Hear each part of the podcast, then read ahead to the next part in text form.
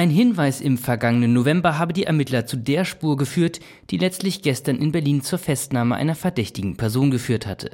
Der Präsident des Landeskriminalamtes Niedersachsen, Frido de Vries. Wir sind sicher, dass es sich bei der Festgenommenen um die seit 30 Jahren im Untergrund lebende Daniela Klette handelt.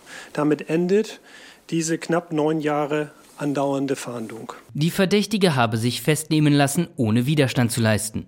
Sie habe sich mit einem italienischen Dokument ausgewiesen. Daniela Klette, Jahrgang 1958, wird der dritten Generation der linksextremen Terrorgruppe RAF zugerechnet. Die RAF hatte sich 1998 für aufgelöst erklärt.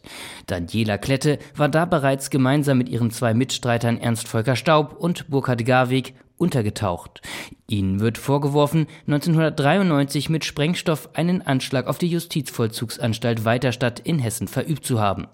Ab dem Jahr 1999 sollen die drei durch Überfälle unter anderem auf Banktransporter und Supermärkte Geld erbeutet haben, um ihr Leben im Untergrund zu finanzieren.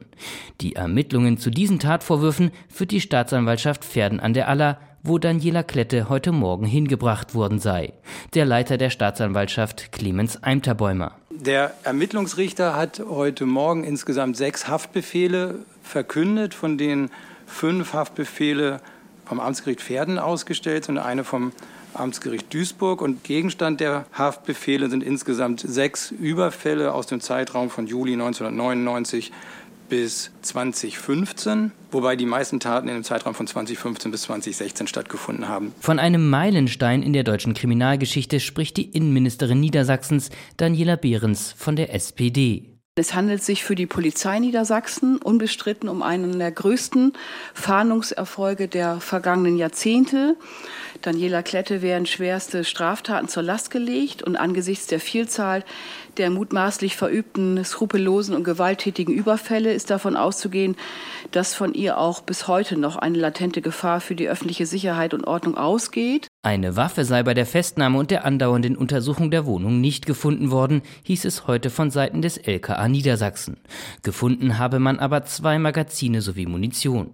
Auf ihrer Südamerika-Reise gratulierte auch Bundesinnenministerin Nancy Faeser, SPD, zum Fahndungserfolg. Und damit hat man gesehen, dass der Rechtsstaat sehr funktionsfähig ist, auch Leute im Untergrund nach vielen Jahren aufgreifen kann. Und ich finde, das ist auch ein gutes Zeichen zu sagen, niemand kann sich im Untergrund sicher fühlen, denn dieser Rechtsstaat funktioniert. Am Nachmittag wurde bekannt, dass Beamte in Berlin einen weiteren Verdächtigen festgenommen haben.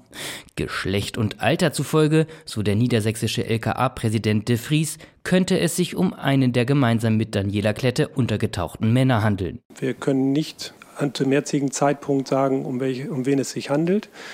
Auch hier geht es darum, dass wir ein Ausweisdokument haben, aber dass wir auch nicht sicher sind, ob es echt ist, ob die Angaben stimmen. Und insofern bedarf es da noch äh, Geduld, bis wir verifizieren können und identifizieren können, wen genau die Polizei dort in Berlin festgenommen hat.